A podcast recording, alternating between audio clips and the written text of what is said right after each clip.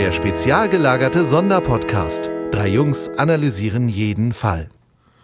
Moin Moin, Servus, Hallo und herzlich willkommen zum spezial gelagerten Sonderpodcast mit einem spezial gelagerten Sonderinterview. Mein Name ist Tom und ich begrüße heute ausnahmsweise mal als erstes unseren Gast, nämlich Kari Erloff. Hi. Hallo. Und äh, wir sind natürlich nicht zu zweit, sondern zu viert. Das heißt, der Sebastian ist auch da. Servus, du hast mir meinen Servus geklaut. Ja. Ja, ich dachte, du wechselst dann vielleicht spontan einfach zu Grüß Gott. Und Olaf ist auch da. Moin Moin, muss ich jetzt sagen, ne? Ja, du musst Moin Moin sagen. Ja, ich muss ich ja Moin sagen, ich komme ja aus dem Norden. Ähm, wir sind Bremer. Ja, gut, das zählt noch als Norden, würde ich sagen, ja. Ich, ich weiß, bei euch gilt immer alles südlich der Elbe ist ja Bayern. Aber Genau. Das es ist, ist, die nicht Grenze. so viel, ne? Irgendwie ist das nur ein paar hundert Meter südlich. Ich, ich möchte nur trotzdem nochmal erwähnen, wir sind Bremer. Bremer sind Norddeutsche. Ja, natürlich, absolut. Also, ähm, wobei ich mal, ich habe irgendwann mal in einer Buchhandlung bin ich reingekommen, habe die Frau an der Kasse mit Moin Moin begrüßt und die guckt mich an, oh, ein Hamburger. Naja, gut, also wir oben in Schleswig-Holstein sagen ja auch schon, eigentlich gilt nur Moin. Moin, Moin ist schon Gesabbel. Ja. Ja, das Sagt man hier in Bremen auch. öfters. Ja. In Bremen sagt man auch eher nur Moin und nicht Moin Moin. Weiß auch nicht, was Genau. mich da geritten hat. Moin Moin ist eher, wenn man wirklich ein Gespräch führen möchte. So wie jetzt, ne? Genau, Ja. wollen wir ja. Insofern genau, passt wir es haben, doch. wir haben hohen Besuch, das heißt, äh, das hier ist eine Interviewfolge. Wir wollen einfach mal über dich und äh, über deine Bücher der drei Fragezeichen reden. Und darüber hinaus, ne? Und darüber hinaus, ja, genau. Und Sehr äh, wir, wir haben dich ja kennengelernt auf einer Lesung von Christian Rodenwald in Hamburg und du hast dich sofort bereit erklärt, dass du uns hier Rede und Antwort stehst. Ja, klar, natürlich. Weißt du, worauf du dich da eingelassen hast? Vage. Ich habe so eine düstere Vorstellung davon, ja. Ich lasse es einfach auf mich zukommen. Kari, ich gehe zwar davon aus, dass der Großteil unserer Hörer dich kennt, aber würdest du dich trotzdem kurz einmal vorstellen? Klar, sehr gern. Also, mein Name ist Kari Erlhoff und ich bin eine von sieben Autoren, die momentan äh, für die drei Fragezeichen Folgen schreiben, also für die regulären Folgen. Das Team ist noch ein bisschen größer. Es gibt ja noch Sonderfolgen der drei Fragezeichen. Aber ich bin eine von sieben, die die momentan, äh, ja, ich würde sagen, Standardfolgen schreiben. Äh, welches war dein letzter Fall? Das war die drei Fragezeichen im Auge des Sturms.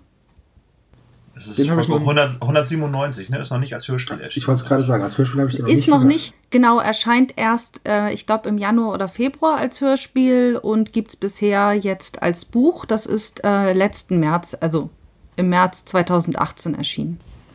Ich weiß aber, dass die Aufnahmen für das Hörspiel äh, schon abgeschlossen sind. Oder zumindest schon angefangen wurden. Denn ich habe mich auf der Hör mich mit jemandem unterhalten, der da mitgesprochen hat. Also. Das ist ja lustig. Ja, also das stimmt. André Minninger sagte mir auch schon, ist längst im Kasten. Ich hatte irgendwie eine Frage und da sagte er, Mensch, Kari, das ist doch längst im Kasten.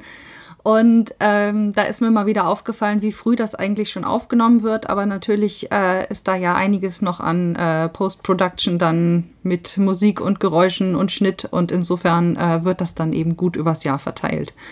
Du warst auch schon im Studio Hamburg mehrmals dort vor Ort, ne? Hast auch selber Ja. schon mitgesprochen, ne? Ich habe ähm, Skinny Norris Anrufbeantworter sprechen dürfen.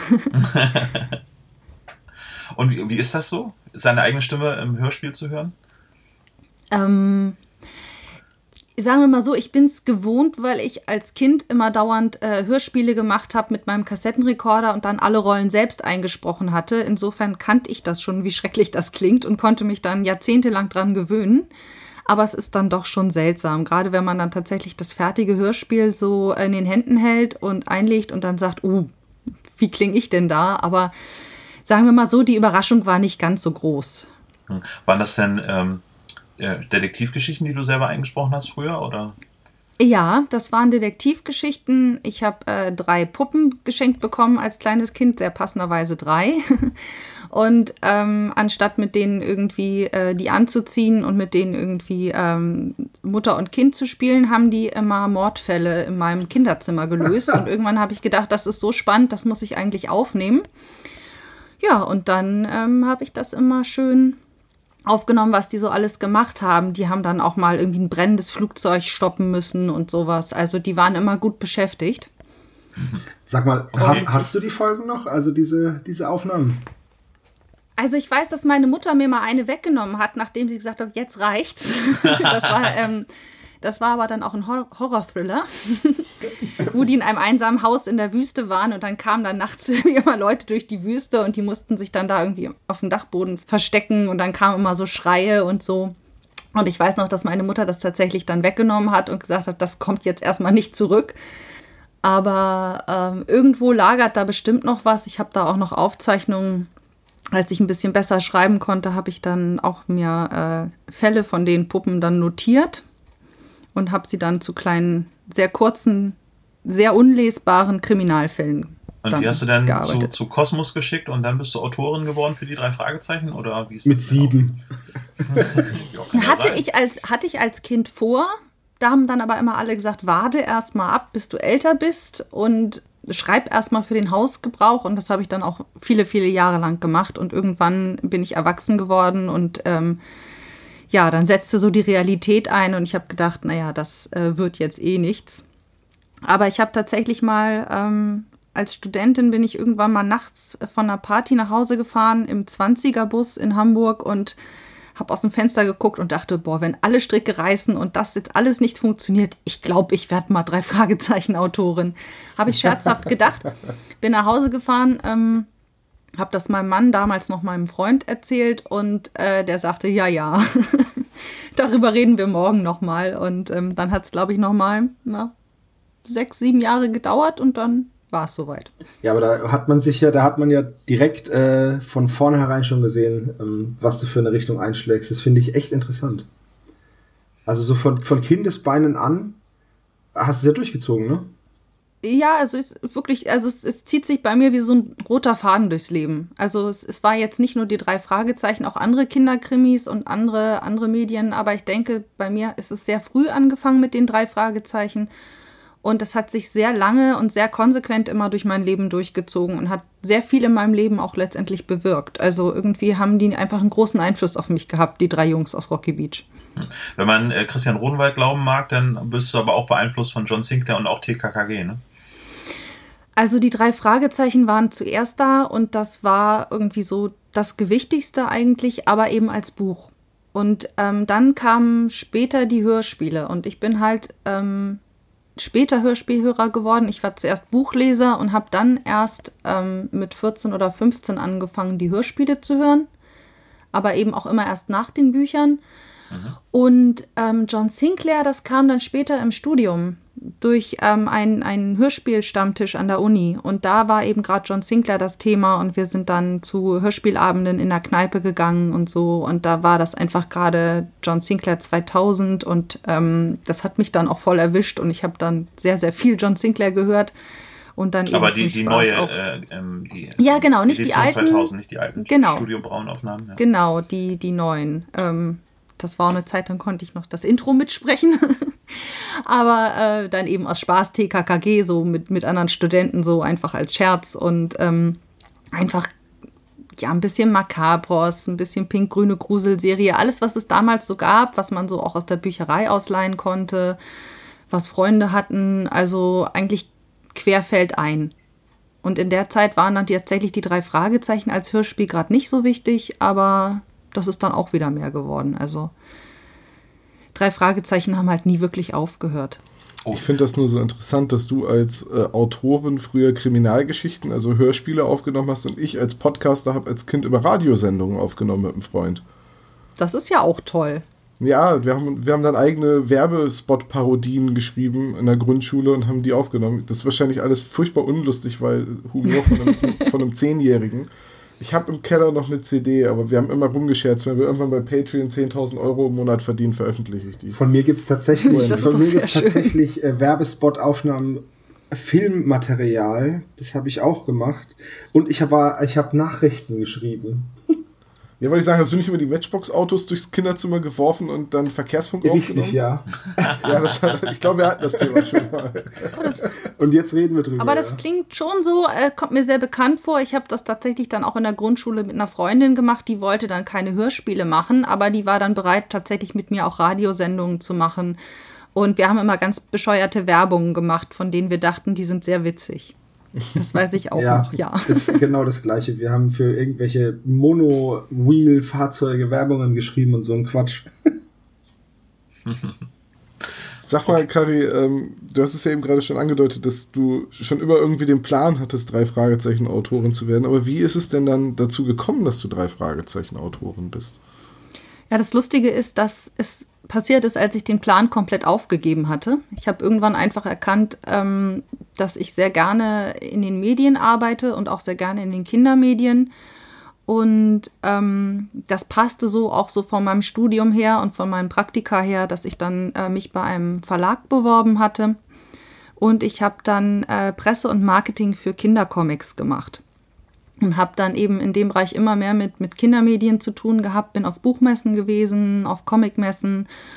Und ähm, habe dadurch einfach äh, mal die Verlagsseite äh, ja, hinter der Bühne kennengelernt und bin dann, ähm, als klar wurde, äh, ich äh, muss mich selbstständig machen, ich muss äh, frei arbeiten, ähm, habe ich dann ein äh, Manuskript eingereicht bei einem Verlag und das ist ein Jugendbuch geworden. Ich habe dann zeitgleich noch unter Pseudonym andere Sachen verfasst und bin dann auch wieder auf die Buchmesse gefahren nach Frankfurt und habe da mein neues Buch vorgestellt und bin darüber witzigerweise mit den Leuten von Kosmos wieder ins Gespräch gekommen und ähm, habe mich da aber gar nicht beworben. Es ging auch gar nicht direkt um die drei Fragezeichen. Es kam dann plötzlich im Gespräch die Frage, sag mal, du kennst dich so gut mit den drei Fragezeichen aus, du bist Autorin, könntest du dir vorstellen, mal einzuspringen? Und ich habe gesagt, naja, ich weiß noch nicht so recht, ob das was für mich ist. Ähm, das ist mein Hobby, das will ich eigentlich nicht zum Beruf machen. Und äh, dann ist es wenige Monate später aber tatsächlich zu einem E-Mail-Austausch gekommen und da äh, hieß es, wir wollen das Team verstärken, kannst du nicht einfach mal ein Exposé einreichen? Und ähm, dann habe ich beschlossen, ich mache es jetzt einfach. Ich versuche das jetzt und äh, mehr als scheitern kann das nicht. Und dann habe ich damals tatsächlich das Exposé für tödliches Eis eingereicht. Dann habe ich eine ganze Zeit lang nichts gehört und plötzlich hieß es, ja, machen wir das wird's dann. Und äh, so bin ich dann da äh, relativ spontan reingekommen. Diese Zeit, in der man nichts hört, die ist mit die anstrengendste, oder? Ja, aber man gewöhnt sich sehr schnell dran. Und dadurch, dass ich äh, vorher ja schon in der Verlagsbranche gearbeitet hatte, kannte ich nämlich auch diese Kammern, die in Verlagen äh, tatsächlich bestehen. Das sind äh, ja kleine Lagerräume mit sehr vielen Regalen und darauf äh, sind die Manuskripte gestapelt, die eingereicht werden. Und wenn man das einmal gesehen hat, äh, dann äh, weiß man, was da tatsächlich liegt und durch was sich diese Leute da durcharbeiten. Und die arbeiten sich da auch tatsächlich durch. Aber wenn man das mal gesehen hat, dann weiß man einfach, dass man da sehr viel Geduld haben muss, weil ähm, es eine begrenzte Anzahl von Menschen sind, die das lesen und eine beinahe unbegrenzte Anzahl von Manuskripten. Und das habe ich eben damals im Verlag auch gesehen. Also es ist beeindruckend. Sehr, sehr viel Papier. Also wirklich jedes Manuskript, das eingeschickt wird, wird früher oder später auch geprüft und gelesen. Ja, das Krass. ja. Es sei denn, mittlerweile gibt es äh, Großverlage, die schon auf ihren Homepages darauf hinweisen, dass sie es einfach nicht mehr schaffen weil da teilweise stündlich was eingeht und ähm, ein Manuskript wirklich gut zu prüfen und zu schauen, ob das was ist, das ist ja auch einfach eine Verantwortung und ähm, da lässt man dann jetzt vielleicht auch nicht den äh, Monatspraktikanten da mal schnell drüber lesen, sondern das sind wirklich Leute, die da am Schreibtisch sitzen und die sich das gründlich durchlesen und angucken. Und ähm, das ist einfach äh, eine große Masse an Arbeit deswegen, ich kann es verstehen, aber es ist von der anderen Seite aus, ist es natürlich hart, wenn man was eingeschickt hat und da auch noch Herzblut reingegeben hat und dann heißt es warten, warten und warten. Das ist leider einfach was, woran man sich dann irgendwann als Autor gewöhnt. Das ist auch zum gewissen Grad normal. Als du dein tödliches Eis dann äh, den Zuschlag bekommen hast, danach hast du dann auch relativ schnell viele Bücher geschrieben für die drei Fragezeichen. Ähm, also ich glaube, jedes zweite Buch oder jedes dritte Buch kam dann irgendwie von dir, ne? Irgendwie Bis ja. der Bestie, Feurige Flut, namenlose Gegner. Genau, das war die Zeit, äh, bevor Christoph Dittert und Henrik Buchner noch das Team verstärkt haben. Und da äh, damals hat André Marx gerade eine Schreibpause gehabt. André Meninger hat auch damals, glaube ich, gerade äh, pausiert und ähm, da kamen relativ viele Aufträge auf einmal rein und ich habe das dann genutzt. Ich hatte gerade da so einen Schwung und habe dann äh, tatsächlich eins nach dem anderen geschrieben, ja. Du lässt äh, sehr viele alte Figuren wieder oder, oder einige alte Figuren wieder auftreten, weil du die sehr gerne hast? Oder ist das ein Wunsch äh, von Kosmos, irgendwie zu sagen, ja, wir brauchen wieder ein paar äh, äh Auftritte von Skinny Norris zum Beispiel, den du ja in der namenlose Gegner im Prinzip eine komplett neue Facette gegeben hast, nämlich irgendwie so doch der einsame Mensch mit, äh, mit schlechtem Ruf, so. Ähm, ist das denn äh. dein Wunsch gewesen, so jetzt mache ich was mit, äh, mit Skinny Norris oder Ellie Jameson in Feurige Flut zum äh, Beispiel? Also ich muss ehrlich zugeben, es gibt teilweise schon Charaktere, bei denen ich schon überlegt habe, ich hätte die gern wieder. Ähm, allgemein ist es aber so, dass ich mir tatsächlich mal die Mühe gemacht habe, so ein Rocky Beach Branchenbuch zu, zu machen und ganz viel mir zu notieren und ganz viel zu recherchieren und zu sagen, ähm, ich finde es bei Serien immer schade, wenn ich Serien höre oder im Fernsehen sehe, wenn die nicht auf Sachen zurückgreifen, die es schon gibt. Ja. Also, dass das zum Beispiel, manchmal ist es ja ein Running Gag, dass immer neue Kneipen auftauchen oder immer neue Charaktere. Aber ich finde, wenn man es nicht absichtlich als Running Gag macht, kommt es eben immer blöd, wenn man sagt, wieso, die haben doch schon das Memorial Hospital, warum muss denn jetzt da noch ein anderes Krankenhaus oder ähm, warum müssen da jetzt sieben Highschools in Rocky Beach sein oder warum brauchen die jetzt äh, fünf Dino-Experten und äh, sieben ähm, Literaturwissenschaftler oder so. Also ich habe schon irgendwann gesagt, mein Anspruch ist, dass ich Charaktere, die es gibt, benutze, wenn die Geschichte es verlangt. Also eigentlich ist erst die Geschichte da und dann gucke ich, wie kann ich besetzen? Muss ich dafür neue Charaktere erfinden oder bietet es sich vielleicht an, jemand zu nehmen? Aber bei Ellie muss ich gestehen, ja, da habe ich schon auch länger überlegt, was fällt mir ein für eine Geschichte, wo ich Ellie einsetzen kann. Und ich muss ganz ehrlich sagen, dass das der einzige Fall ist, wo ich es auch wirklich im Nachhinein bereue, weil ich mir einfach keine Gedanken drüber gemacht habe, auch äh, wie die Sprecherin mittlerweile klingt. Die hat das ganz toll gemacht, aber sie klingt eben einfach nicht mehr wie Ellie. Da ist einfach ein zu, äh, das ist eine zu große Zeitlücke dazwischen gewesen einfach. Und vielleicht hätte ich mich da vorher einmal schlau machen müssen, äh, wie klingt sie mittlerweile? Ähm, klingt sie noch wie Ellie? Ist das noch eine gute Idee, das zu machen? Denn letztendlich entstehen nun mal die Hörspiele ja, das heißt, du würdest jetzt auch ja. Rücksicht darauf nehmen, dass Andreas von der Meden zum Beispiel als Morton oder Skinny Norris eben nicht mehr sprechen kann.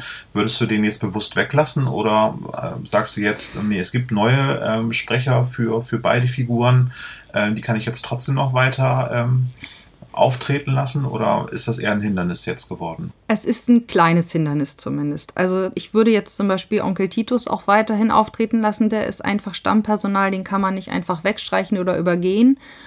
Aber ja. bei Morton oder Skinny, da hätte ich jetzt zumindest anfangs Vorbehalte. Also das könnte ich jetzt nicht so einfach. Das, ähm, also ich finde, ich schreibe zwar die Bücher, aber ein bisschen habe ich das Hörspiel schon im Kopf und ich freue mich da ja auch drauf. Und insofern wäre es dann einfach seltsam, was zu schreiben, wo ich dann beim Schreiben die Stimme von Andreas van der Meden im Kopf habe und dann ähm, höre ich das Hörspiel und dann ist sie das gar nicht.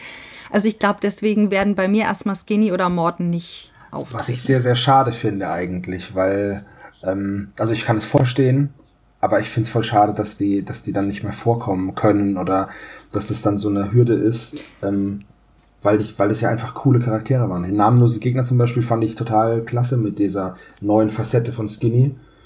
Und ähm, auch, ich habe mich auch über Ellie Jameson gefreut, auch wenn sie dann vielleicht nicht mehr so klingt. Aber ja, das fand ich schon schön, dass du die wieder, dass du die wiedergebracht Ach, hast, weil das ist dann halt, ja, das ist dann halt, wie du es auch gesagt hast, mit den Krankenhäusern und den Highschools, ist halt, wenn man das so wiedererkennt, dann erkennt man halt auch Rocky Beach wieder und kommt halt so nach Hause nach Rocky Beach. Das finde ich halt immer total schön. Deswegen mag ich das, wenn, wenn, wenn Charaktere und Orte wieder auftauchen und wieder benutzt werden, weil man sonst wächst die Stadt in meinem Kopf ins Unermessliche an und ja. ist dann nur noch so ein riesiger Moloch, aber wenn man so ein, es ist ja eine Kleinstadt, deswegen finde ich das echt schön.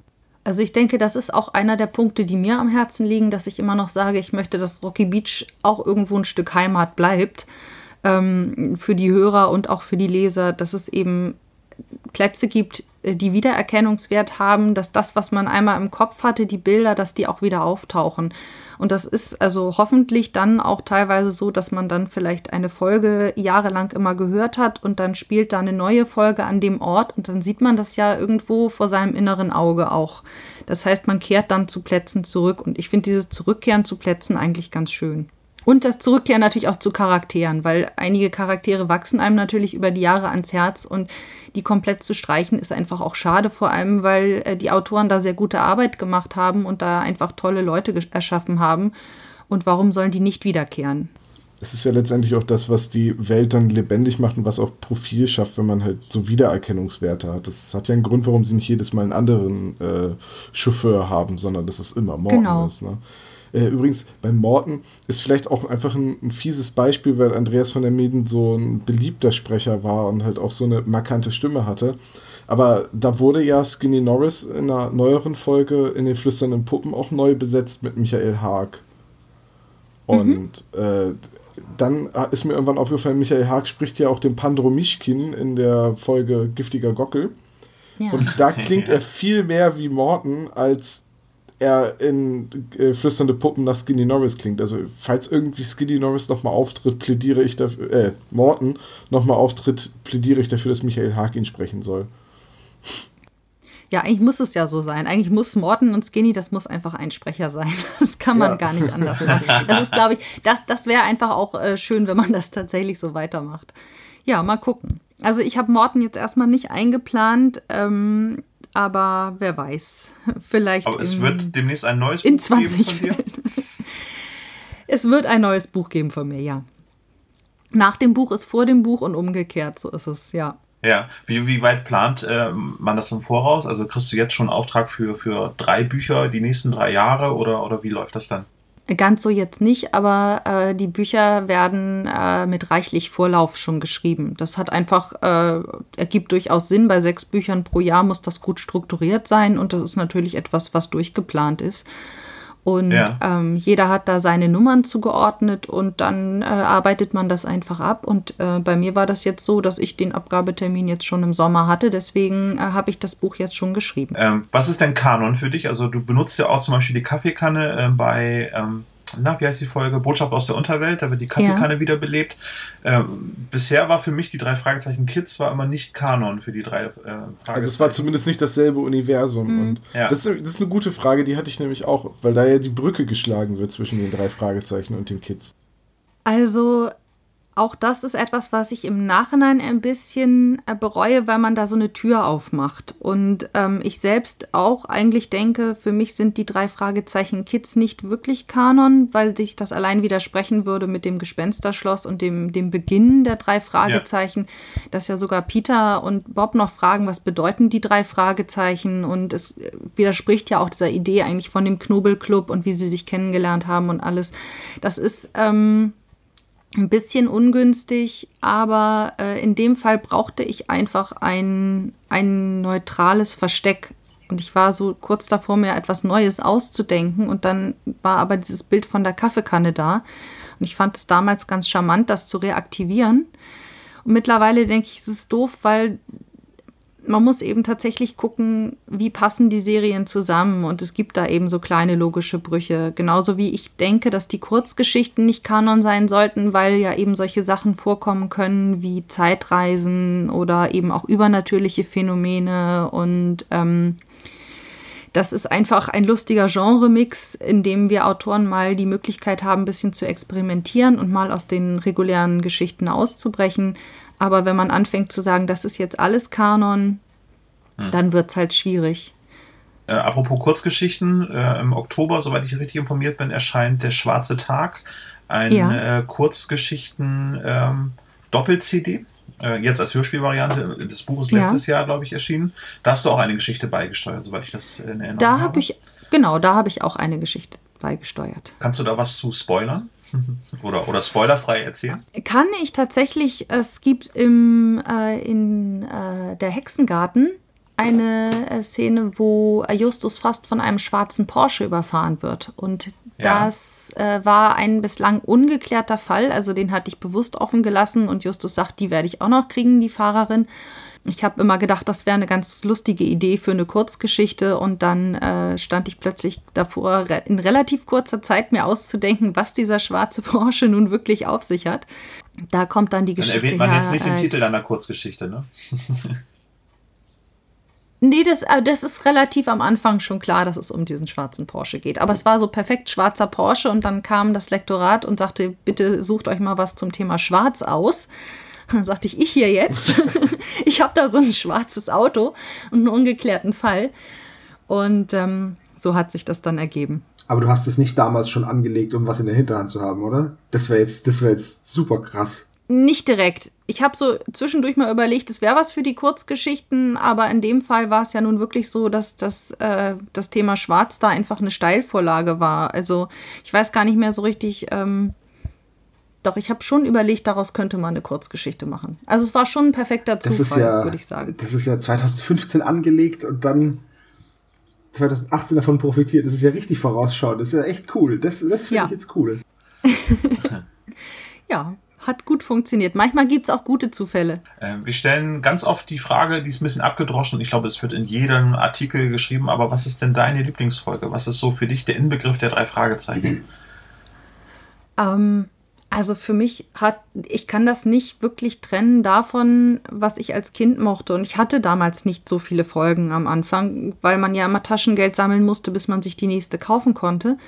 Und ähm, für mich war damals als Buchfolge Die gefährliche Erbschaft erstmal so ziemlich das Tollste und Aufregendste, was ich hatte.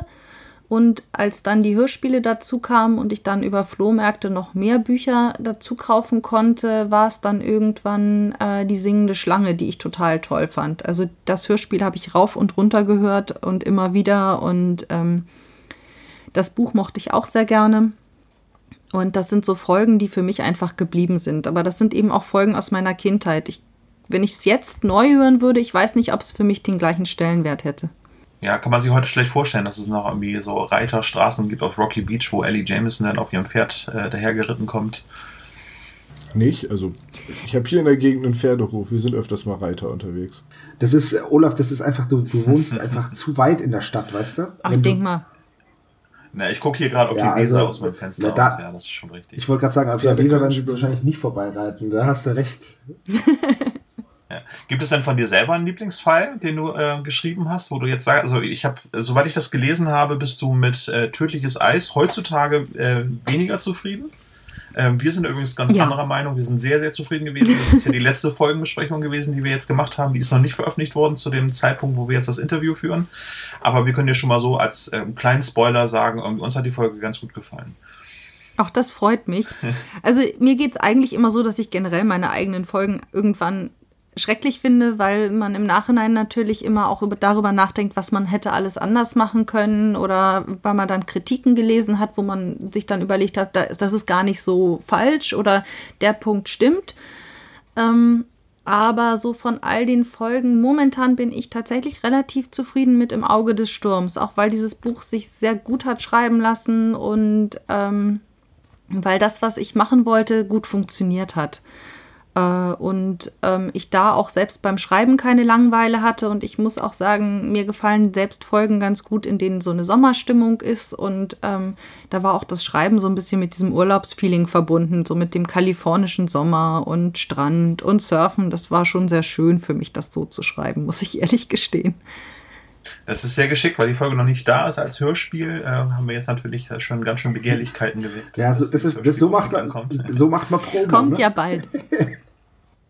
Das ist nämlich ganz passend, wenn es tatsächlich im Januar oder Februar erscheint, dann ist das hoffentlich so, dass dann alle Leute das hören und sagen können, oh, endlich Sommer, zumindest für die Ohren. Also ich bin dann auch ganz gespannt, weil das ja wirklich die dunkelste und kälteste Jahreszeit ist und ähm, vielleicht ist es dann ganz schön, eine Sommerfolge zu haben. Ähm, jetzt erscheint gerade äh, äh, der Band 200, wird der in der Redaktion eigentlich dann schon mal rumgereicht? So, schaut mal her, das ist unser Jubiläumsband oder, oder wie sieht das aus? Gibt es da Begehrlichkeiten? Möchte man selber Band 200 schreiben oder ist da die Verteilung der, der Geschichten relativ klar? Also, man spricht natürlich untereinander darüber und ähm, wir haben ja auch Redaktionstreffen hin und wieder und ich habe auch irgendwann einfach gesagt, ich kann mir nicht vorstellen, ein, ein Dreifachband alleine zu schreiben. Das möchte ich nicht. Und ich äh, kann mir auch jetzt so, also ich habe für mich einfach die Einzelbände so als, als das perfekte Format so gefunden. Diese 144 Seiten und die Struktur, das, das passt einfach zu der Art, wie ich schreibe. Und ähm, ich habe damals schon gesagt, ich würde mir wünschen, wenn André Marx das macht. Und ähm, irgendwie äh, hat das anscheinend dann, ich meine, es ist nicht aufgrund meines Wunsches so passiert, aber André ist einfach der äh, Fachmann für diese Dreifachbände und der hat mit Folge 100 und 125 damals wirklich richtig äh, tolle Dreifachbände vorgelegt und es war einfach irgendwie naheliegend. Ähm, zumal er auch, finde ich, einfach dieses Klassikergefühl am besten transportieren kann. Und ich finde, für Folge 200 muss es auch einfach was sehr Klassisches sein, finde ich. Das, äh, ich mag immer gern die experimentellen Geschichten und ich finde, äh, Folge 200 musste einfach was, was herrlich Klassisches werden. Und ähm, da ist er natürlich der unangefochtene. Äh, also kein Kreuzfahrtschiff. Verdammt. Insider. oh, ich, ich soll ich jetzt ganz doll spoilern und erzählen, dass es die ganze Zeit äh, auf See ist und dann fahren sie vielleicht noch nach Frankreich und ähm, nach Australien und dann gibt es noch ein paar Tauchszenen. Nein, Solange nein, also, am Ende nicht rauskommt, dass die gesamte Folge 200 nur ein Komatraum von Peter nach einem Autounfall war oder so und dann Mist. die letzten 200 Folgen alle gar nicht stattgefunden haben. Nicht verraten, Das gab es aber schon, ne? Gab es das schon Nein, bei den also, Fragezeichen? Nein. Bei, doch, bei die bei, drei war es alles nur ein Traum. Bei die drei gab es das, ja. Das ist ja. nicht drei Fragezeichen. Nein, aber ich werde ich werd jetzt einfach mal. Gehört. Doch, doch. Ich, also ich werde zur Folge 200 äh, erstmal nichts verraten. Ich ver alles, was ich verraten kann, ist, dass ich sie gelesen habe und dass ich sie ganz großartig finde. Aber ich will hier auf gar keinen Fall den ein oder anderen Spoiler anbringen. Und ähm, ja, also ich habe es gelesen, ich fand es super, Na, aber ich werde nichts nicht zum Inhalt verraten. Bredouille bringen und dann so lange rumfragen, bis es peinlich wird. Nee, nee. Wir sind einfach nur gespannt und haben ähm, so mal gesponnen, was uns gefallen würde oder was wir uns vorstellen könnten, was ganz cool wäre. Und da habe ich halt gedacht, naja, auf einem Kreuzfahrtschiff könnte man halt einen Fall machen, weil er halt einen abgeschlossenen Bereich hat, aber das wäre halt ein cooles Setting, weil das war, als wir äh, der unsichtbare Passagier besprochen haben. Ich mag halt diese, diese Settings in diesen ja, da war es ja der Zug und so ein abgeschlossener Bereich, aus dem keiner wegkommt und so, das fand ich halt ganz cool. Deswegen wäre halt für eine Folge, mit einer Dreiteiler-Folge wäre natürlich ein etwas größeres Transportmittel auch sinnvoller gewesen. Deswegen war ich fürs Kreuzfahrtschiff. Äh, gibt's aber bald als Hörspiel von den drei Ausrufezeichen. Ich glaube, das erscheint sogar bald. Äh, da fahren die nämlich auf dem Kreuzfahrtschiff und die Band Die Boys fahren da nämlich auch mit und da passiert dann etwas und dann dürfen Kim, Marie und Franzi nämlich ermitteln. Die Folge ist allerdings nicht von mir, sondern äh, von einer Kollegin von mir. Aber immerhin Detektive auf dem Kreuzfahrtschiff. Naja, vielleicht höre ich ja dann doch mal rein. Ich habe ja, ich muss dazu sagen, ich muss dazu sagen, ich, ich habe ja, die, ich hab ja die drei, die drei Ausrufezeichen sogar, ich habe denen ja sogar eine Chance gegeben. Ähm, ich ja. habe da eine Meinung dazu. Ähm, ich finde sie halt einfach nicht so. Ich, gut, ich bin nicht die Zielgruppe, aber ich bin auch nicht die Zielgruppe von drei Fragezeichen Kids und die mag ich. Ähm, naja, ich, ich finde halt den Umgang miteinander in den ersten Folgen nicht schön und ja, also auch diese, ja. dass die Fälle um Kleider sich drehen, das ist, oh, das ist so klischeehaft. Ich verstehe es halt nicht. Als könnten Mädels nicht irgendwelche gescheiten Fälle lösen. Ich weiß nicht, wie es dann ist in den höheren Fällen, ähm, aber am Anfang geht's ja nur um Fashion und, und irgend so ein Quatsch und naja. Ja, das war generell so ein Problem, das wir damit hatten, dass wir irgendwie so das Gefühl hatten, entweder es muss die Marktforschung ergeben haben, dass das wirklich Mädchen anspricht, oder das ist das Klischee-Denken, dass es Mädchen anspricht. Und deswegen muss es sich um Mode, Schminken, äh, Schokolade, die zu lecker ist, aber Kalorien hat und Jungs drehen. Ähm, jein, also es gibt mittlerweile, es gibt ganz tolle Folgen, wo es auch zum Beispiel um Wölfe geht oder äh, um, um Fußball, um, um äh, Tierrettung, um alle möglichen Sachen. Aber ich denke mal, der, der Anspruch war sicherlich schon einfach nicht nochmal die drei Fragezeichen in Grün zu schreiben, und ähm, ich denke mal, Mädchen, die gerne Detektivabenteuer lesen, wo der Detektivfall wirklich der Mittelpunkt steht, die sind ja einfach mit den drei Fragezeichen schon wunderbar bedient. Und bei den drei Ausrufezeichen steht eher so Familie, Freunde und ähm, normaler Alltag von Kindern in Deutschland im Vordergrund und dann gibt es eben auch noch einen Fall, der ein bisschen zusätzlich für Spannung sorgt. Das ist einfach ein, ein, ein anderes Konzept, würde ich sagen. Aber äh, ich denke, es geht immer mehr weg von diesem nur äh, Mode und ähm, nur Liebesthemen, sondern das sind durchaus jetzt auch Fälle. Ich habe zum Beispiel einen geschrieben, der einfach ähm, im, da geht es dann um eine Hackerin, die äh, ihren Laptop verliert und um, um eine Firma, die Apps macht und äh, da äh, ja nicht ganz legal arbeitet und solche Sachen. Also es gibt durchaus auch andere Themen da. Aber es ist eben, genau, es ist nicht die drei Fragezeichen nur mit Mädchenbesetzung, sondern es ist einfach auch ein anderes Serienkonzept. Es funktioniert anders. Da gibt es nächstes Jahr den Film. Hast du da auch irgendwie Einfluss drauf mit dem Film oder, oder wie ist das nee, da? Aber ich, ich werde ihn mir angucken. da ja, kann ich gar nichts Genaues zu sagen, aber ich, ich werde da wahrscheinlich irgendwie als Erwachsene zwischen lauter 13-, 14-jährigen Mädchen sitzen oder vielleicht sogar jüngeren. Äh, das wird bestimmt ganz lustig werden, aber angucken äh, werde ich ihn auf jeden Fall einfach schon, weil ich sehr gespannt bin, Jetzt. wie das umgesetzt wird. Ich habe damals ja. auch äh, die, die drei Fragezeichen-Filme im Kino mir angeguckt und beim zweiten drei Fragezeichen-Film gehörte ich ja schon zum Autorenteam. Das heißt, da hatte ich dann offiziell Karten bekommen und ähm, war dann auch, äh, durfte mir die Premiere in Hamburg angucken und es war auch lustig, weil überall Eltern mit kleinen Kindern saßen und dann saß man da. Jetzt bist du ja wenigstens, jetzt angeguckt. bist du ja wenigstens noch eine Frau und kannst lustig. in die drei Ausrufezeichen gehen und kannst ja sagen, ja, Recherche und so, aber jetzt stell dir mal vor, jetzt stell dir mal vor, du hast uns ja kennengelernt, jetzt sitzen Olaf, Tom und ich im Kino in die drei Ausrufezeichen, es wird ein bisschen gruseliger.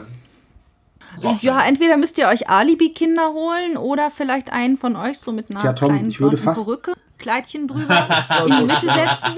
Warum musstest du das sagen, Karin? Ganz Das kann man nicht mal rausschneiden. Müsst nur erklären, erklären warum, das, warum das Kind mit zwölf Jahren so groß, groß geraten ist. Und so eine tiefe Kann ich noch einen Lolli haben? genau. Ja, wer weiß, vielleicht gibt es ja Giveaways für, für die Kinder dann. Vielleicht Ach, verteilen Tom, die dann ja was Schönes da. Das wäre doch schön, oder? Solche rosa Schlüsselbänder oder so mit Glitzer. Können wir nicht stattdessen einfach meine Nein. Nichte und meinen Neffen mit ins Kino nehmen? Das wäre nicht so lustig. Verdammt. Aber meine Nichte hört drei, drei Ausrufezeichen ähm, und drei Fragen. Kennt sie auch schon die echten? Also, oder sind das für die die echten? Das sind für sie die echten, weil sie damit, das ist halt immer das, womit du aufwächst, aber als mein Bruder ihr dann das erste Mal eine richtige Drei-Fragezeichen-Folge gegeben hat, wohlgemerkt, ich sag auch richtig, ähm, sagte sie, nee, Papa, die will ich nicht, ich will die echten hören. So. Okay.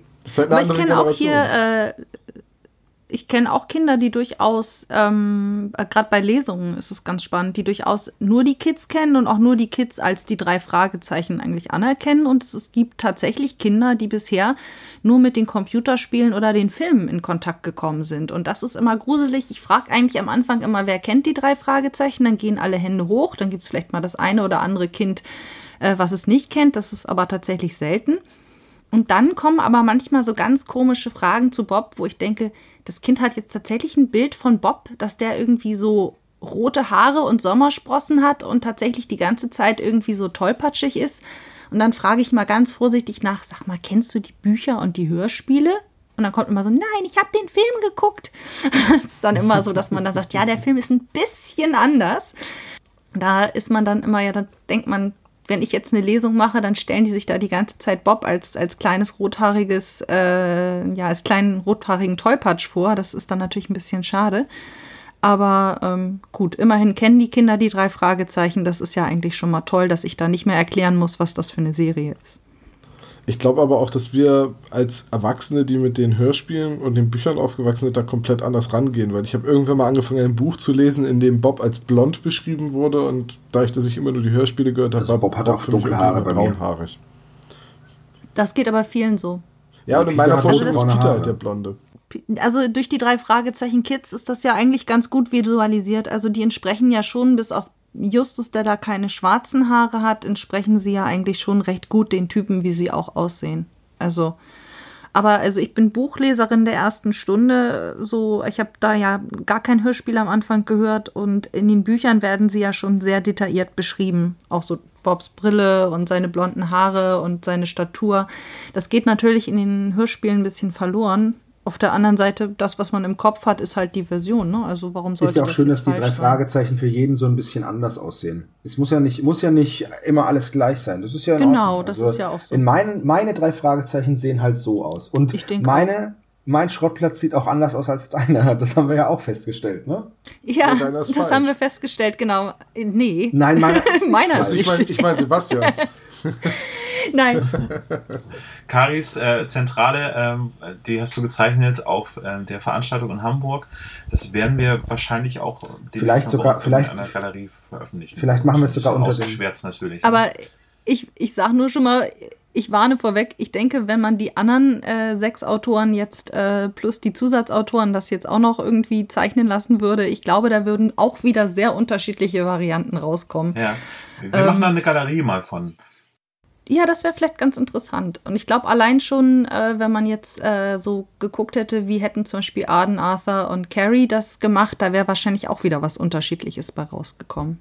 Ich bin mir auch nicht sicher, ob die damals im Verlag tatsächlich so Aufzeichnungen hatten, wo das genau drauf stand. Ähm, kann sein, aber äh, genaueres darüber weiß ich leider nicht. Nee, es ist eher die TARDIS mittlerweile geworden, ne? die ähm, Zentrale. Also sie ist von innen größer als von außen, Ja, je nachdem, was da alles drin ist. Ja, das ist so ein bisschen wie diese Zelte bei Harry Potter. Von Ja, außen oh, ist es nur ein ja- Zelt und wenn man reinkommt, ist es eine ganze Wohnung. Also eigentlich ist die Zentrale auch sowas. Wahrscheinlich ist da auch immer eine ganze Portion Magie mit im Spiel, wir wissen es nur alle nicht. Das kann sein. Deswegen ja. wandert das Haus auch. Das ist wahrscheinlich einfach War das gerade ein verzaubert. Hinweis Das auf Folge 200? wandert rum. das wandelnde Haus. Ah, In Folge jetzt lieber 200 kommt dann raus. Justus konnte die ganze Zeit zaubern. Der ist gar nicht intelligent. Wie hieß die Hexe Baba Gaba heißt die, glaube ich, ne? Die, Baba Yaga, Ja, die russische, die auf dem, Genau. wo das Haus irgendwie auf dem Hühnerfuß ja. herumspringt. Das ist die Hexe Baba Yaga. Ja, es gibt da auch einen sehr schönen, es, es gibt da eine sehr schöne, ähm, also es gibt ein sehr schönes englisches Buch, das heißt, ähm, das heißt Sophie im Schloss des Zauberers. Das ist äh, wiederum als Comic erschienen als das wandelnde Schloss. Da geht es tatsächlich auch um ein Schloss, was durch die Gegend läuft und man kann von dem Schloss durch verschiedene Türen in verschiedene Orte springen. Das ist eine sehr schöne Fantasy-Vorlage und ist auch sehr hübsch verfilmt worden als Anime. Aber Ja, ich das hab ich fürchte, das Haus, das Das Haus der Familie Studio das, ne? Jonas Ja. kann das nicht. Genau, Ghibli Studios war das. Genau. Ähm, House Moving Castle ist das. Ja. Aber ähm, das Haus auf dem Schrottplatz, ja, vielleicht ist das auch so ein Schloss. Vielleicht ähm, ist es auch einfach, äh, dass es mal von einem Platz zum anderen hüpft. Wer weiß. Also das ist eins der ungelösten Mysterien der Drei-Fragezeichen-Welt, ja.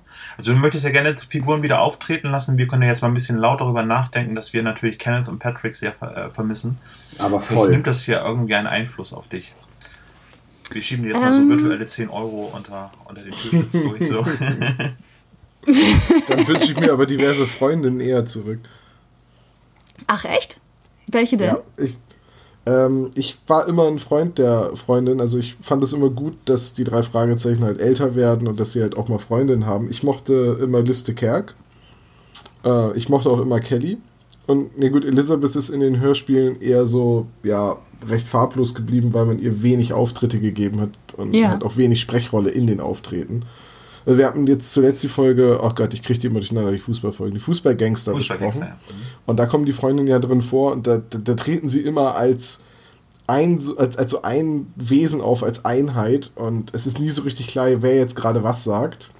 Äh, aber trotzdem, ich war immer ein großer Freund der Freundin. Das ist für Liegt mich auch daran, dass sie da die Sprecher durcheinander gewirbelt haben. Ne? Also ja, dann weil Kelly dann auf einmal, Kelly wird ja in ihrem ersten Auftritt dann von der Sprecherin gesprochen, die dann sonst immer Liz spricht und so weiter. Und ich glaube, diese Folgen waren halt einfach für mich so eine prägende Phase, so, wo ich so elf, zwölf Jahre alt war, wo ich viel drei Fragezeichen gehört habe und viel dann diese Folgen mit den Freundinnen, also Gefahrenverzug, Fußballgangster und so weiter. ich könnte mir tatsächlich gut vorstellen, dass Lys nochmal einen Auftrag gibt äh, an die drei Detektive und dass es dann nochmal so ein Treffen gibt zwischen Justus und ihr und dann es auch nochmal ein Gespräch gibt, irgendwie, was es denn mit Brittany so auf sich hatte und ähm, das kann ich mir als sehr dramaturgisches Element vorstellen. Ne? Also ich denke, Liz ist schon ein sehr interessanter Charakter an sich, auch weil sie natürlich durch diese Hollywood-Connection nochmal äh, interessant ist und dadurch, dass sie irgendwie Justus äh, jetzt intellektuell ebenbürtig ist. Ähm, ich habe immer ein bisschen Schwierigkeiten mit der Sprecherin gehabt. Ich finde die Stimme klasse, aber nicht klasse für den Charakter. Also da bin ich immer so ein bisschen so gewesen, schon damals, äh, als ich noch nicht Autorin war, dass ich immer gedacht habe, Mensch, warum hab, haben die die Stimme jetzt nicht zum Beispiel für äh, Bobs Mutter genommen oder für eine äh, erwachsene Verbrecherin? Ich habe mir die Stimme von äh, Liz tatsächlich jugendlicher vorgestellt und auch so ein bisschen, ähm, ja, ehrlich gesagt, Prom Queen mäßiger und ähm, Deswegen bin ich damit nicht ganz so warm geworden. Ich habe allerdings tatsächlich zwischendurch immer mal wieder überlegt, wie könnte man Liz zurückbringen. Mir ist bloß der ultimative Plot dazu noch nicht eingefallen und ich will das auch nicht erzwingen. Ich glaube, ein, ein Charakter, den ich mittlerweile für die Serie auch viel wichtiger finde dass, und auch besser fände, wenn er regelmäßiger auftreten würde, wäre Jelena. Also Jelena ist ein ja. so unglaublich starker Charakter es ist so mhm. eine, so auch so eine tolle Persönlichkeit, die auch in der Hörspielfassung eine richtig, richtig tolle Sprecherin hat, die das auch wirklich voll gut rüberbringt, wie viel Kraft eigentlich in Jelena steckt. Und die vermisse ich halt auch in vielen Stellen. Und manchmal, wenn Olaf dann sagt, ja, Jelena kommt ja nur im Buch vor, denke ich immer, verdammt. Ja, sie taucht, sie taucht tatsächlich manchmal noch auf. Und es ist an sich könnte jeder von uns nach Absprache, denke ich mal, mit André Marx sie verwenden, aber man zögert dann ja doch immer so ein bisschen, gerade wenn Autoren einen Charakter etablieren und das sehr gut gemacht haben, dass man immer zögert, nimmt man dem das jetzt weg und ähm, manchmal ist es ja auch so, dass Leute noch was planen. Bei Jelena habe ich da jetzt keine Ahnung, aber es gibt ja manchmal so Sachen, dass Charaktere wiederkommen. Ähm, Christoph Dittert hatte zum Beispiel die Barbara, die auch wieder aufgetaucht ist und ähm, es gibt so ein paar Charaktere, die wir mittlerweile alle eigentlich verwenden. Zum Beispiel den Rubbish George.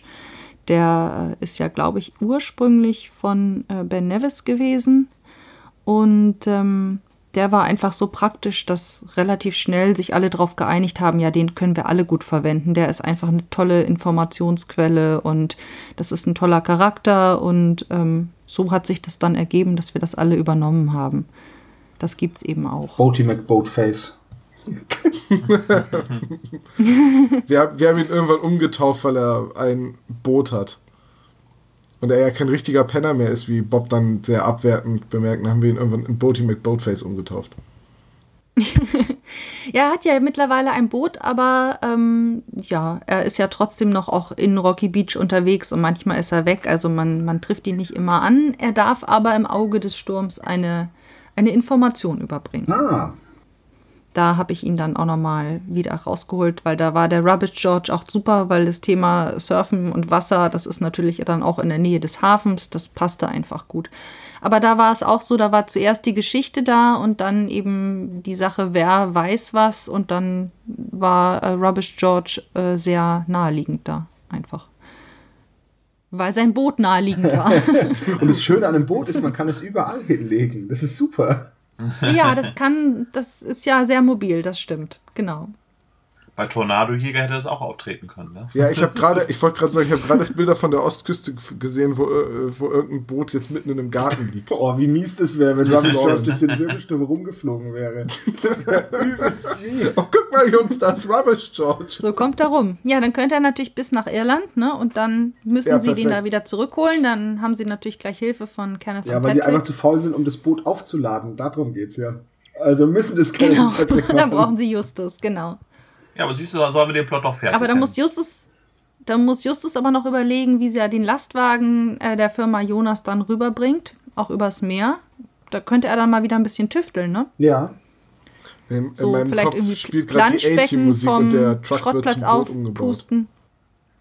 Genau, also da könnte man tolle Folgen machen, aber wahrscheinlich könnte man sie erst ab einer gewissen Promille anhören. Ähm, eine Frage habe ich, wo du das gerade sagst, irgendwie was zuerst da ist, irgendwie die, die Plot-Idee oder irgendwie ein, ein gewisses Setting. Als du die blutenden Bilder geschrieben hast, äh, ich frage das, weil ich aus Bremen komme, ähm, hast du hier mit ja. der Kunsthalle Bremen zusammengearbeitet. Da geht es um das Bild von Edward Munch, äh, das Rätsel hinter der Leinwand, gab es eine extra Ausstellung. Wie, wie, kam das zustande? Bist du da hingegangen, hast du die Ausstellung, hast gesagt, so, da schreibe ich jetzt auch noch eine Geschichte zu? Nee, das ist umgekehrt wird es wahrscheinlich gewesen sein, ne? Das war tatsächlich, das ist wirklich ein spezial gelagerter Sonderfall, weil die dieses Bild entdeckt haben Und als die das in der Kunsthalle besprochen haben, hat jemand gesagt, das ist ja wie beim Drei-Fragezeichen-Fall. Denn mittlerweile ist es natürlich so, dass drei Fragezeichen nicht nur in den äh, Kinderzimmern gehört werden, sondern auch durchaus bei Leuten, die irgendwie in der Kultur arbeiten. Und ähm, dann äh, waren die sich einstimmig irgendwie, waren die der Meinung, dass sie gesagt haben, das wäre doch ein total guter Drei-Fragezeichen-Fall. Komm, wir schreiben mal den Verlag an und die haben gesagt, vielleicht könnte man da tatsächlich irgendwas draus machen. Wir fragen mal die Autoren und ich äh, war gerade mit dem Band dran und habe gedacht, ich habe bisher noch keinen Kunstfall geschrieben, warum nicht? Und ähm, dann haben die mich tatsächlich nach Bremen eingeladen und ich durfte mir das dann schon mal teilweise da angucken. Und ähm, die haben mir dann gezeigt, was es mit diesem Bild auf sich hat. Und haben dann gesagt, sie wären äh, sehr froh, wenn ich irgendwie eine Folge schreiben könnte, die sich so weitläufig mit dem Thema befasst. Es muss nicht genau der Fall sein, aber es sollte sich halt um so ein ähnliches Phänomen, Bild hinter dem Bild, äh, halt äh, um sowas drehen. Und ähm, das war so nett und äh, die haben mich so schnell überzeugt, dass ich gesagt habe, ich mache das, kein Problem. Und dann ist eben in Zusammenarbeit mit der Bremer Kunsthalle dann dieser Fall entstanden. Mhm. Sehr spannend, ja. Dann habe ich eigentlich, ich habe noch eine Frage. Und zwar, ja. oder beziehungsweise ein, ein Thema, wo ich äh, gerne dich nochmal zu interviewen möchte. Und zwar, äh, du hast jenseits der drei Fragezeichen jetzt gerade ein Buch veröffentlicht, äh, und zwar die unglaublichen Untaten des Bermuda-Dreiecks. Da wollte ich auch noch drauf zu sprechen kommen. genau. Ähm, magst du da was kurz zu erzählen? Ja, ich schreibe ja noch ähm, Kinder- und Jugendbücher unter dem äh, Pseudonym Kari Erhardt und ähm, ich habe da hauptsächlich Jugendbücher geschrieben und ich hatte total Lust, endlich mal wieder ein Kinderbuch zu machen. Und ähm, bei den Lesungen habe ich ja viel Eltern und Kinder gesehen und gesehen, das sind irgendwie, das ist die neue Generation der Hörspielhörer und der Buchleser und dann die Eltern, die genau wie ich irgendwie in den späten 70ern und in den 80ern aufgewachsen sind und ähm, die so zu sehen und zu erleben, das war irgendwie so eine, so eine Grundinspiration für das Thema, zu sagen, wie wäre das denn, wenn im echten Leben bei diesen Familien sowas äh, passieren würde. Und ähm, ich bin dann mal ähm, habe mich dann mit äh, Stift und Papier zurückgezogen und mal überlegt, wie wäre das überhaupt im echten Leben? Könnten Kinder heute noch solche Fälle erleben oder konnten wir das in den 80er Jahren überhaupt? Und ähm, wenn man dann mal so konkret drüber nachdenkt, ist es tatsächlich so, äh, Kinder dürfen nicht Fremde ansprechen, Kinder dürfen meistens keine großen Straßen über, überqueren oder ähm, es kommt ja auch so sehr selten vor, dass mal Leute jetzt einen Banküberfall in der Gegend planen und als Drache verkleidet da irgendwie Tunnel graben. Und ähm, selten, im ja. echten Leben ist es ja auch eher selten, dass dann in der Zeitung irgendwie steht, ich habe eine Million vergraben, wenn du dieses Rätsel löst, dann äh, kannst du es finden. Äh, tatsächlich habe ich auch in den 80er Jahren nie einen Piratenschatz entdeckt. Und ähm, darüber so nachzudenken und mit Freunden darüber zu sprechen, das war so der Start vom Bermuda-Dreieck, dass ich gedacht habe, wenn jetzt tatsächlich ein echtes Kind heutzutage das versuchen würde, würde es einfach nur grandios scheitern. Und das ist dann eben der Linus in dem Buch, der tatsächlich ein Einmann-Detektiv äh, Team eröffnet und tatsächlich irgendwie keinen einzigen Fall kriegt und der Bruder Lennart, der beschließt dann, ja, da müssen halt passende Fälle her. Und Lennart hört dann eben Hörspielkassetten und liest Bücher und entschließt dann eben solche Fälle für seinen Bruder äh, zu inszenieren. Und das äh, geht natürlich erst mächtig schief und ähm, das ist letztendlich die Geschichte vom Bermuda-Dreieck, dass die sich zusammentun, um mal spektakuläre Verbrechen zu erfinden. Aus Geschwisterliebe, genau, ja. Genau. Ich habe mich ja, äh, ich habe das gelesen und habe dann gedacht, so, das hätte mein großer Bruder auch für mich getan, wenn ich da so die Ambition gehabt hätte irgendwie. Da fühlte ich mich dann wirklich so abgeholt, habe gedacht, so, ja, eigentlich ist das genau das, was mein Bruder irgendwie, der ist neun Jahre älter und der hätte das wahrscheinlich gemacht irgendwie, weil er irgendwie sich sehr gerne mit mir beschäftigt hat und ähm, der hat mich ja auch zu den drei Fragezeichen gebracht und äh, wenn ich damals da noch weiter drauf eingegangen wäre, hätte er es wahrscheinlich dann auch fast genauso gemacht. das wäre natürlich toll gewesen. Dann hätte man da auch die unglaublichen Verbrechen des großen Bruders gehabt. genau. Ja. Er waren es denn die Verbrechen des kleinen Bruders, der irgendwas kaputt gemacht hat und das ja nicht gesagt hat. das gibt's auch, ja. Äh, eine Hörspieladaption oder eine Lesung wird es davon bisher noch nicht geben, so oder, oder ist da was geplant? Ich schätze nicht. Das ist einfach äh, eher untypisch, dass Bücher für die Zielgruppe als Hörbuch oder Hörspiel Ja. erscheinen. Ja. Ähm, das ist einfach. Ähm, Da gibt es eher die fünfte Auflage von Der kleine Prinz und ähm, das ist es dann. Ja, ich, ich denke, gerade in dem Bereich erscheint da einfach wenig. Da ist ähm, die Hörspielserien, die erfolgreich sind, das sind ja alles eigentlich Hörspielserien, die auch von Anfang an als Hörspiel konzipiert sind. Das sind ja selten Umsetzungen. Es gibt relativ schöne Hörbuchversionen ähm, von äh, Andreas Steinhöfels Büchern. Das sind ja teilweise auch Kinderkrimis. Ähm, hier Rico Oscar und die Tieferschatten. Die hat er dann selbst eingelesen, aber das ist dann schon sehr selten und da muss man schon äh, so berühmt sein wie Andreas Steinhöfel, dass man dann sagt, so davon gibt's jetzt aber ein Hörbuch. ähm, zumal da eben auch viele erwachsene Hörer dann dahinter stehen. Aber normalerweise ist es eher selten, dass es da Kinderbücher dann als Hörbuch oder Hörspiel gibt. Also die unglaublichen Taten des Bermuda-Dreiecks ist erschienen im Carlsen Verlag. Kostet auch nur 12 Euro und äh, ein sehr schönes Buch, wie ich finde, um äh, nochmal ein bisschen Werbung dafür zu machen. Ich habe es sehr genossen, auch wenn es nur ein Jugend- oder Kinderbuch ist irgendwie, aber ein, ein sehr schöner Aspekt, irgendwie das Ganze mal umzudrehen, dass eben nicht die drei Detektive entstehen, sondern eben halt ein Verbrechertrio. Ich Ja. glaube, das ist auch verhältnismäßig neu, weil ich glaube, es gibt, es gibt sehr viele Kinderdetektive, aber Kinderverbrecher habe ich jetzt so bei meiner Recherche jetzt spontan nicht gefunden, außer vielleicht Piraten, aber jetzt so reales Ich Verbrechertrio. noch Artemis Fowl, der ist ja auch ein relativ äh, bekannt. Ja, das ne? stimmt, doch. Das stimmt. Genau, Aber aber, das ist dann von der Erzählweise, das ist dann auch äh, weniger Comedy, sondern ja mehr irgendwie so Suspense, Spannung und so. Und das Bermuda-Dreieck geht ja doch ein bisschen mehr in die Richtung Humor. Es ist ja eigentlich Ja. ein Nicht-Krimi, wenn man es so will. Ein, ein Richtig, bisschen mehr ist gut. Auf, der, auf dem Cover ist eine Palme, ein Hai und ein Typ mit einem sehr großen Hut und die tragen ein Schild, da steht drauf Todessternweg. Genau. Ich finde Ja, weil Cover Verbrecher super. müssen sich verkleiden. Also Als äh. Lennart liest ja diese, ja, er liest diese Kinderkrimis und er sagt, aha, Verbrecher müssen sich spektakulär verkleiden und da muss man natürlich nehmen, was da ist. Und Oma hat nun mal in ihrer Faschingskiste die äh, Insel. Das ist natürlich klar. Da war eben einfach gerade kein Drache zur Hand. Ich finde das, ich finde das so schön, das Cover. Wunderbar. Ach, danke schön, das freut mich. Doch, echt, das ist super. Okay, ja. Ich habe noch Millionen von Fragen, aber ich glaube, das äh, würde den Rahmen sprengen und auch zu sehr ins Detail gehen und zu viel mein Fanherz einfach nur äh, äh, sprechen lassen. Wir machen sonst einfach nochmal eine zweite Folge mit Kari. Ja, und nicht, dass ich am Ende doch noch irgendwelche Spoiler hier mache. Ja, Folge 200, gern. da wollte ich, noch- da wollte ich nochmal drauf genau. Folge zwei- 200 Folgen, ja. Ich sage aber nichts zur Folge 200. Sehr Du machst gerade so eine Abmoderation Genau. wie Peter Lustig, ne? So abschalten jetzt. So, wir schalten jetzt, genau, wir schalten jetzt Genau. ab und wir unterhalten uns Und noch jetzt ein bisschen über. Folge 200. Genau.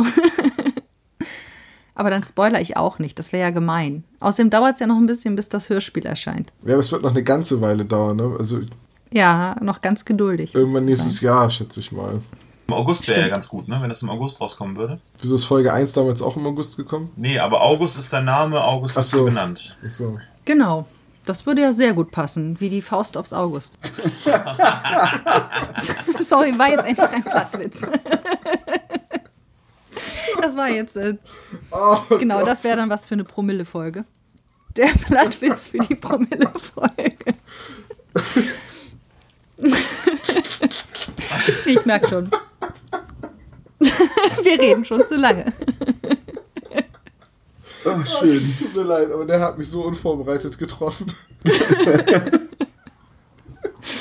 Und das ganz ohne Promille. Ja, hervorragend. Ja, äh, Kari, dann danken wir dir vom spezialgelagerten Sonderpodcast ganz herzlich, dass du dir die Zeit genommen hast ähm, für, die, für dieses Interview und dass du uns so ein bisschen den Blick hinter die Kulissen gewährt hast. Äh, ist auch eine Premiere. Du bist die erste drei Fragezeichen-Autorin, die wir interviewen konnten. Da fühle ich mich sehr geehrt. Spezialgelagerten Dank dafür. Vielleicht magst du ja mal so an die anderen Autoren, die die Jungs sind voll in Ordnung, die, die stellen nette Fragen. So. Manchmal sind sie Ja, sogar das werde lustig. ich, das werde ich so weitergeben. Ich werde sagen, traut euch einfach. Ja, wir würden ja sehr gerne mal so Ben weiter. Nevis interviewen. Ob das geht, du brauchst du jetzt nicht zu sagen. könnt ihr ja mit Stimmverzerrer arbeiten. Ja, Das wär- Oh, das wäre sehr schön. Das wäre cool, wie damals in den Talkshows, wo sie hinter so einer Wand gesessen haben und dann mit so einem Stimmenverzerrer so unglaublich bescheuerte Geschichten erzählt haben. Bei Arabella Kiesbauer Ja. war ne? Ja, ja. Frank wär- H. aus J. Aber es gibt auch bei Word gibt es tatsächlich so eine, so eine Einstellung, dass man sich Texte einfach vorlesen lassen kann. Dann müsste er einfach äh, die Antworten euch äh, mailen und dann liest es das so vor. Guten Tag. ich Ja, bin Ben Nevis. Das wäre bestimmt voll der gute Podcast. Äh, ja, vor allem, weil äh, sehr viele englische Worte ja bei den drei Fragezeichen vorkommen. Und ich habe das nämlich auch schon so gemacht, dass ich mir eigene Bücher ähm, dann nochmal teilweise habe vorlesen lassen, damit ich dabei so ein bisschen hier noch das Büro aufräumen lassen kann. Ähm, Büro aufräumen kann. Und dann äh, liest er dann tatsächlich manche Sachen sehr komisch vor. Also Ja, oder äh, buchstabenweise. sowas wenn wie Andrews oder sowas geht zum Beispiel nicht. Ähm, und die drei Fragezeichen, Fragezeichen, Fragezeichen. und so, also Peter Shaw ist dann auch Peter Schaff. also es ist schon sehr lustig. Also das ist dann eher humorvoll. Aber äh, wie gesagt, man kann dabei dann mal ein bisschen hier Ordnung schaffen und sich das nochmal anhören, ob es denn gut klingt. Ja, nochmal vielen Dank. Ähm, Nichts zu danken. Ich danke. ja, Jungs, euch danke ich auch. Ja, Wir danken wie nur. Kari. gern geschehen. Ich, ich wollte gerade sagen, Tom an dich leider keinen Dank, nur an Kari. Ist vollkommen in Ordnung. Ist total akzeptiert und voll nachvollziehbar. Vielleicht Ähm, magst du uns ja mal wieder beehren. Sehr gern. Ja, vielleicht können wir ja mal so, wenn wir die nächste Folge von dir besprechen, dir vorab ein paar Fragen schicken. Ähm, wir haben das mit äh, Marco Sonnleitner schon mal gemacht. Der hat uns auch äh, dann äh, geantwortet, also das äh, auch sehr schnell geantwortet, ne, Olaf? Ja, ist ja richtig, ja. Ja, und äh, vielleicht bist du dazu ja auch bereit, falls wir ein paar Fragen haben nach dem Hören, wenn jetzt hier das Auge des Sturms kommt. Klar, sehr gerne. Ähm, Machen wir. Verbrechen im Nichts haben Olaf und ich ja tatsächlich bei der Record Release Party in Bremen äh, das erste Mal gehört. Und ich weiß nicht, wie dir es geht mit deinen eigenen Geschichten wahrscheinlich weniger, aber wenn man so die Augen zumacht bei einer Record Release Party, hat man das Gefühl, man hört drei Fragezeichen zu Hause. Das stimmt Also so man, ein bisschen. man vergisst so irgendwie Ja. total, dass man gerade mit 400 Leuten zusammensitzt. Stimmt, Ja, ist halt nach Hause Das kommen, ne, mit den drei. Fragezeichen. Ja. Ja, genau. mit 400 anderen. ja. Das ein wird bei dir aber echt. ne? Das Das ist halt ein großes Haus, genau. Bitte was denn? Ich sag, das wird bei dir aber ein bisschen eng mit 400 anderen Leuten nach Hause kommen. Ja, in, in meiner Wohnung auf jeden Fall. Da ist, da ist schon mit fünf Leuten recht eng. Naja, gut. Ähm, ja, Karin, nochmal vielen Dank zum dritten Mal und äh, euch auch. Und macht's gut. Bis zum nächsten Mal. Tschüss. Tschüss. Bis dann. Tschüss.